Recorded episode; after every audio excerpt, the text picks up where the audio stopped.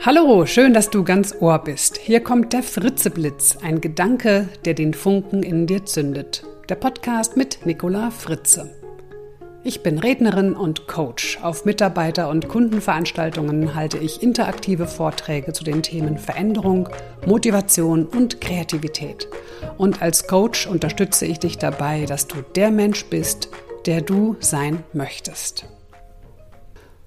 Ob Veränderungsprozesse in einem Unternehmen gelingen, hängt wesentlich von den Führungskräften ab. Ach was.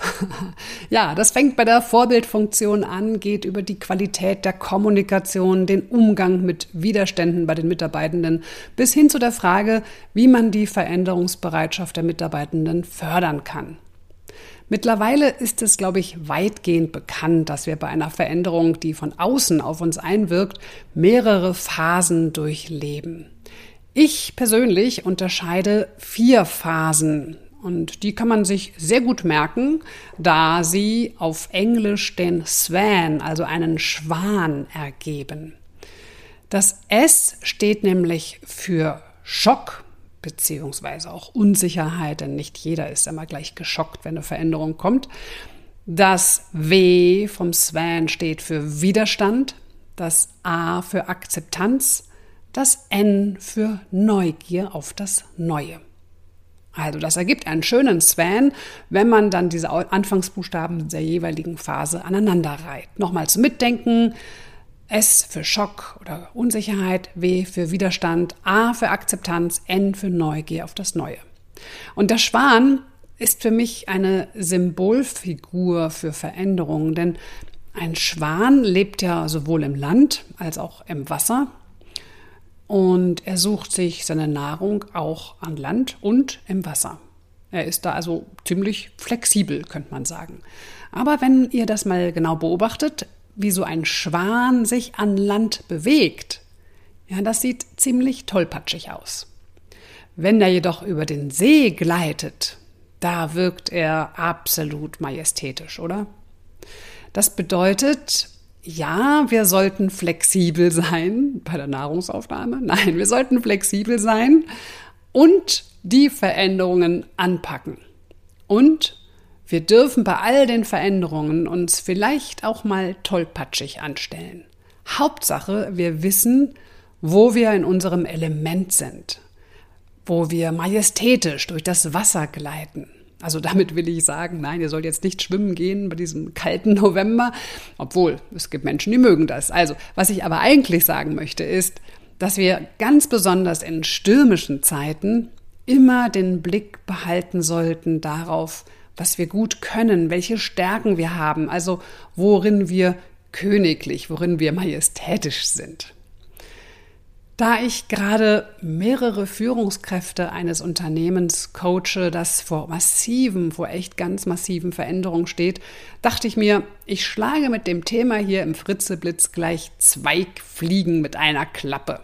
Denn zum einen können meine Coaches, die ich gerade diesem Veränderungsprozess begleite, hier nochmal ein paar Impulse nachhören. Und zum anderen bin ich mir sicher, dass das für ganz viele Führungskräfte auch nützlich ist. Denn massive Veränderungen und die daraus resultierenden Herausforderungen für die Führungskräfte sind ja im Moment mehr denn je in unserer Wirtschaft verbreitet.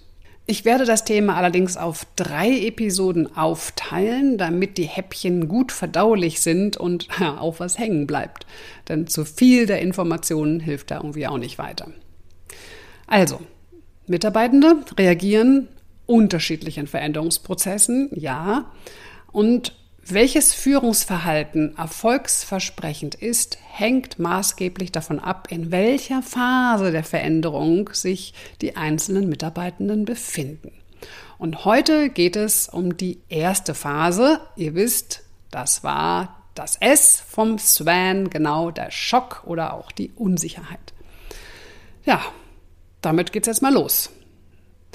Ähm, Veränderungen stellen ja immer einen Verlust des Vertrauten dar. Das bedeutet, dass eben nicht auf altbewährtes zurückgegriffen werden kann und dass das Neue aber auch noch nicht so klar ist, dass es uns Sicherheit geben kann. Wir fühlen uns also gewissermaßen zwischen den Stühlen. Das Alte soll nicht mehr und das Neue kann noch nicht so richtig. Dadurch kommt es natürlich dazu, dass Gerüchte kursieren, Befürchtungen gedeihen und da kann sich Unsicherheit und Angst vor dem Unbekannten und der ungewissen Zukunft immer mehr ausbreiten. Und jeder geht anders damit um. Manch einer ist starr vor Schock, andere ziehen sich zurück in ihr Schneckenhäuschen, wieder andere gehen in die Opferrolle und nehmen diese Veränderung als absolute Bedrohung wahr. Und bei manchen fließen auch die Tränen. Andere werden wütend. All dies kann natürlich zu Stress führen oder führt zu Stress. Und wenn dieser Stress länger anhält, dann ist auch mittlerweile bekannt, das kann natürlich auch zu Krankheiten führen. Chronischer Stress ist ungesund. Also, wie sollte sich eine Führungskraft gegenüber Mitarbeitenden verhalten, die sich in dieser Phase befinden? Spontan wollte ich jetzt gerade sagen, erstmal in den Arm nehmen. ja, tatsächlich hat mir das eine Führungskraft neulich im Coaching berichtet. Und das kann durchaus die richtige Reaktion sein, wenn da gerade jemand in Tränen ausbricht und natürlich die Beziehungsebene zwischen den beiden das auch ermöglicht oder erlaubt. Das ist einfach eine ganz spontane menschliche Reaktion. Wenn jemand geschockt ist, nehmen wir ihn in den Arm und wollen ihn trösten, wenn jemand weint. Doch es gibt natürlich auch noch ganz viele andere Möglichkeiten, wie Führungskräfte in dieser Phase auf ihre Mitarbeitenden eingehen können.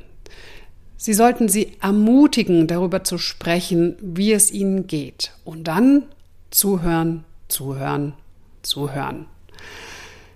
Ähm, es ist wichtig, den Mitarbeitenden Raum und auch Zeit für das Jammern, Klagen und Trauern zu geben.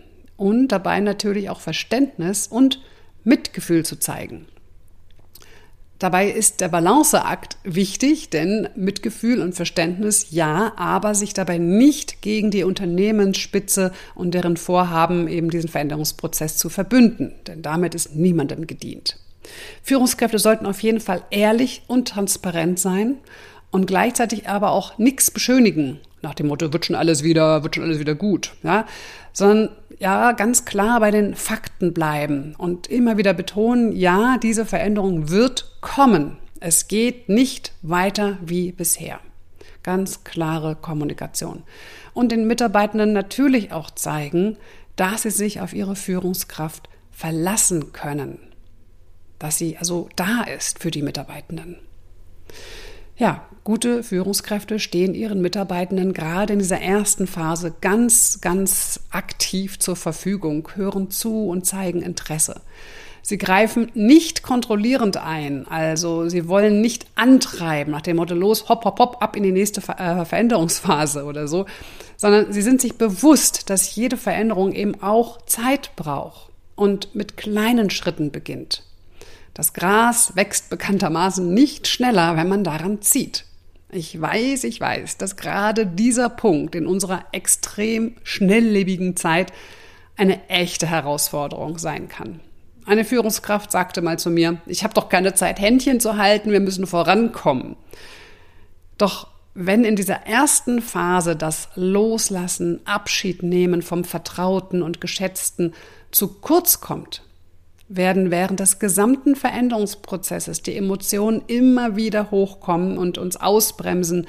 Ach, und dadurch verlängert sich der Prozess deutlich mehr. Oft werde ich gefragt, wie lange denn diese erste Phase normalerweise dauert. Tja, hm, was ist schon normal? Also ich habe da ehrlich gesagt schon alles erlebt. Also manch einer war nach einigen Tagen durch Manche haben Wochen und manche sogar Monate gebraucht, in denen immer wieder Wut, Zweifel und Trauer hochkamen. Manchen Führungskräften fällt es sehr schwer, die Geduld und das Verständnis für die Gefühle der Mitarbeitenden aufzubringen. Und ja, dann ziehen sie sich manchmal sogar in ihr Büro zurück, nach dem Motto, wenn ich rauskomme, wird schon alles wieder gut sein, dann werden alle soweit sein. Ja.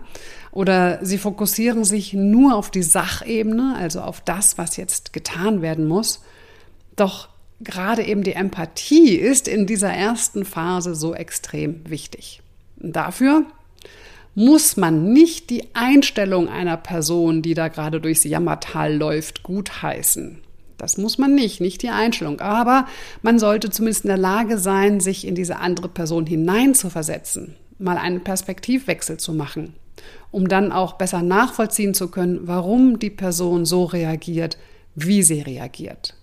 Und so kann dann auch ein authentisches Mitgefühl gezeigt werden, das in dieser Phase eben so wichtig ist und auch weiterhilft. So, das war die erste Phase, Schock und Unsicherheit. Am besten abonnierst du gleich meinen Fritzeblitz Podcast, wenn du die nächste Episode nicht verpassen möchtest, denn dann geht es um gute Führung in der Phase des Widerstands. Wenn du Fragen dazu hast, wie du Veränderungen gut meistern kannst, dann schreibe mir gerne an mail.nicolafritze.de. Dann bekommst du noch ein paar nützliche Impulse von mir. Ich danke dir fürs Zuhören. Das war die Nicola.